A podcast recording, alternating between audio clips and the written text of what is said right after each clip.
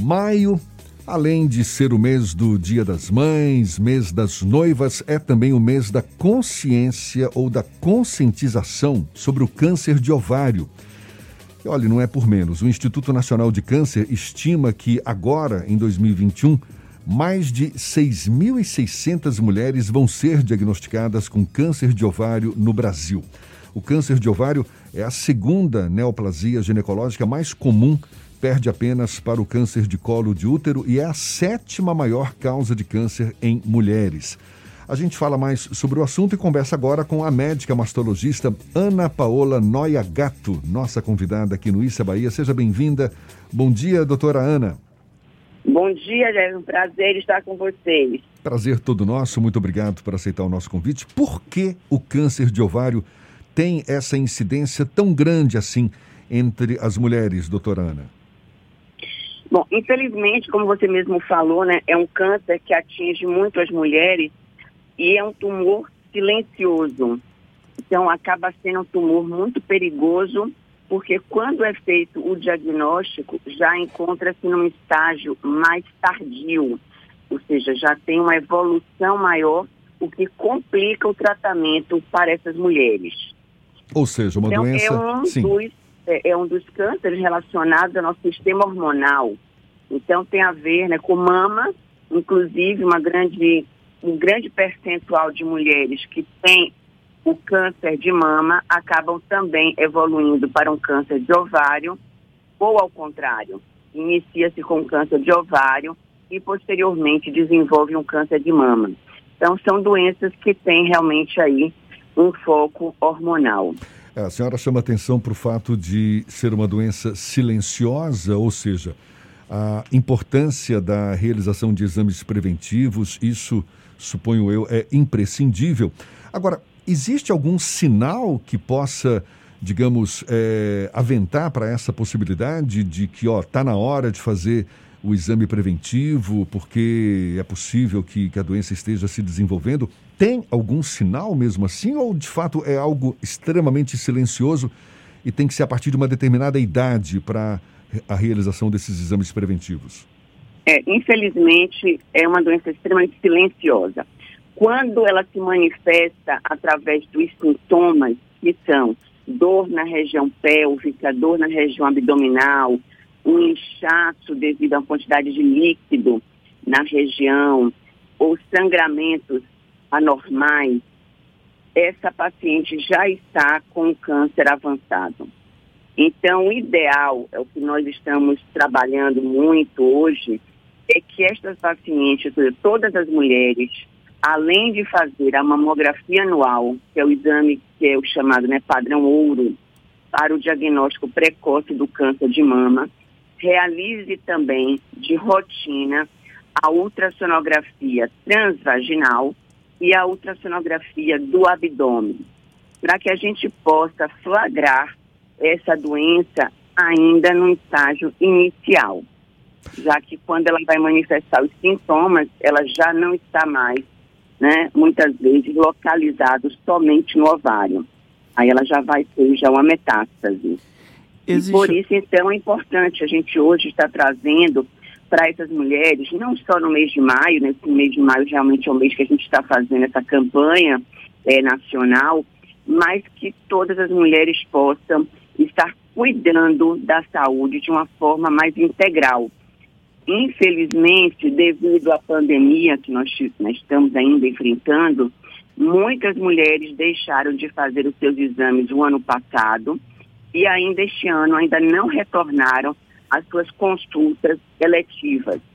O que significa dizer que nós vamos ter em breve um resultado desta pandemia, né? eu chamo né, o câncer pós-pandemia, onde vamos ter uma incidência elevada de diagnósticos de câncer em estágios mais avançados. Esse câncer de ovário, ele tem uma origem genética ou existe algum tipo de alimentação ou de influência externa que pode acabar gerando um, o desenvolvimento da doença? Por exemplo, o uso contínuo de anticoncepcional tem algum tipo de relação com o aparecimento, com o surgimento desse tipo de câncer? Não, não tem. Ele normalmente ele é hereditário. E como eu falei, no próprio câncer de mama, ele tem 30% de características hereditárias. Então, uma paciente que tem uma incidência de ter um câncer de mama, um câncer de tireoide, ela também vai ter o mesmo risco para um câncer de ovário. Então, assim, são três cânceres muito importantes para as mulheres. E ainda mais o câncer de colo uterino. E, felizmente, as mulheres já têm já mais uma consciência da importância de fazer o exame preventivo, que é aquele Papa Nicolau, que ela faz todas as vezes que ela vai na ginecologista, que é um exame que é necessário também que seja feito anual. Então, tanto a mamografia, né, a partir dos 40 anos, deve ser anual, o preventivo ginecológico para que possamos flagrar um câncer de colo uterino e as ultrassonografias transvaginal e de abdômen. E muitas vezes nós ainda utilizamos como recurso diagnóstico a ressonância ou a tomografia. Mas essa mulher precisa, sim, estar sendo né, controlada pelo ginecologista e pelo mastologista para que a gente possa realmente flagrar logo no estágio inicial esses tumores. Principalmente as mulheres que estão na menopausa ou as mulheres que têm um histórico familiar de câncer na família.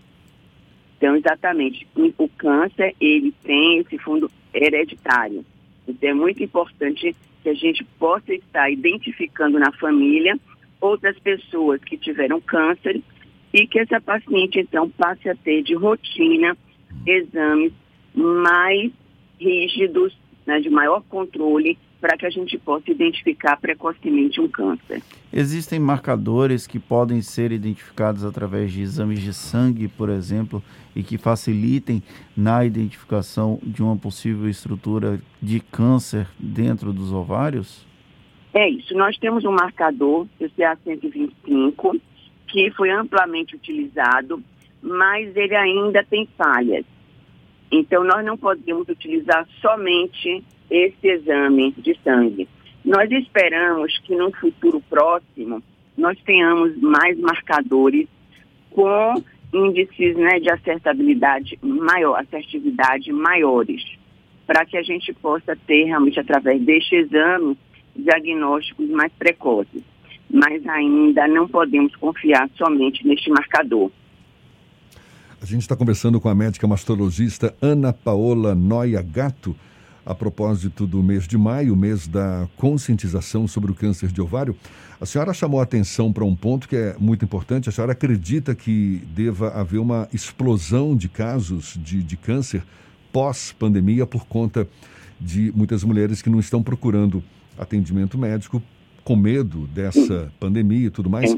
Eu falei no início que, que tem uma estimativa do Instituto Nacional de Câncer de 6.600 mulheres diagnosticadas com câncer de ovário este ano no Brasil. Ou seja, é um número que pode superar essa marca, então? Sim, sim. Provavelmente, provavelmente. É, não só o câncer de ovário, mas o câncer de mama. Inclusive, né, a própria Sociedade Brasileira de Mastologia, desde o ano passado, lançou uma campanha chamada O Câncer Não Espera, e é exatamente isso, ou seja, estamos vivenciando aí a pandemia, ainda não temos realmente um tratamento definitivo, não temos ainda vacina para todos. E vamos ter sim realmente um aumento nessa incidência do câncer avançado. Ou seja, nós vamos estar realizando diagnósticos mais tardios por conta exatamente das pacientes estarem com essa resistência em saírem de suas residências para irem aos médicos. Então, meu alerta é de toda, digamos, a classe médica, não é só meu, não é o meu alerta, né? é a classe médica, principalmente os patologistas, oncologistas, que estão muito preocupados com essa situação, é que a gente faz esse alerta dizendo, né? As clínicas, os hospitais estão preparados para receber as pacientes, mesmo neste momento de pandemia. Estamos atendendo com total segurança. Então, nós não podemos esperar que essa pandemia termine, porque nós não sabemos quando isto vai terminar. Quando vamos viver sem utilizar máscara, sem todas essas, essas precauções. Então, nós precisamos sim ir ao médico, né, procurar pela assistência médica, realizar os nossos exames de rotina, para que a gente não seja flagrado com tumores nos estágios avançados. Em nossa clínica, por exemplo, as pacientes chegam, fazem um check-up da mulher por faixa etária. Então, de acordo com a sua idade, ela vai realizar os exames de ultrassonografia mamária, transvaginal, tireoide, abdômen total, a mamografia, que são exatamente os exames que podem diagnosticar precocemente um câncer. Então, é muito importante que as mulheres não deixem de fazer os seus exames. E o nosso alerta também, nós estamos falando só de mulheres, mas para os homens. Lembrando que nós temos aí o câncer de próstata, né, o câncer de intestino, que ele também é muito, muito frequente nos homens. Então, que os homens também procurem pela assistência médica. Então, é um momento é. de alerta geral. Tá certo. A pandemia hein? vai continuar, é. infelizmente. A gente já e vem... essas doenças também. Exatamente. Também gente... estamos tendo muitos casos de pacientes que não estão cuidando do diabetes, não estão controlando a pressão. Então, isso também vai gerar maior, né, mais comorbidades e mais chances de, caso essa paciente tenha um Covid, de ser um caso mais grave. É. Então, é. realmente, uma pandemia na saúde.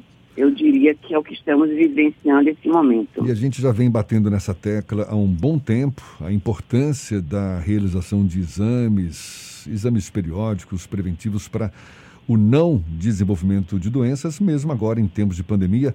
E a gente reforça esse apelo, no caso aí das mulheres, exames super importantes como o Papa Nicolau, a mamografia, exames de imagem que podem evitar uma série de doenças, como inclusive o câncer de ovário. Doutora Ana Paola Noia Gato, mastologista, muito obrigado pela sua disponibilidade. Bom dia para a senhora e até uma próxima. Muito obrigada também. Bom dia para todos.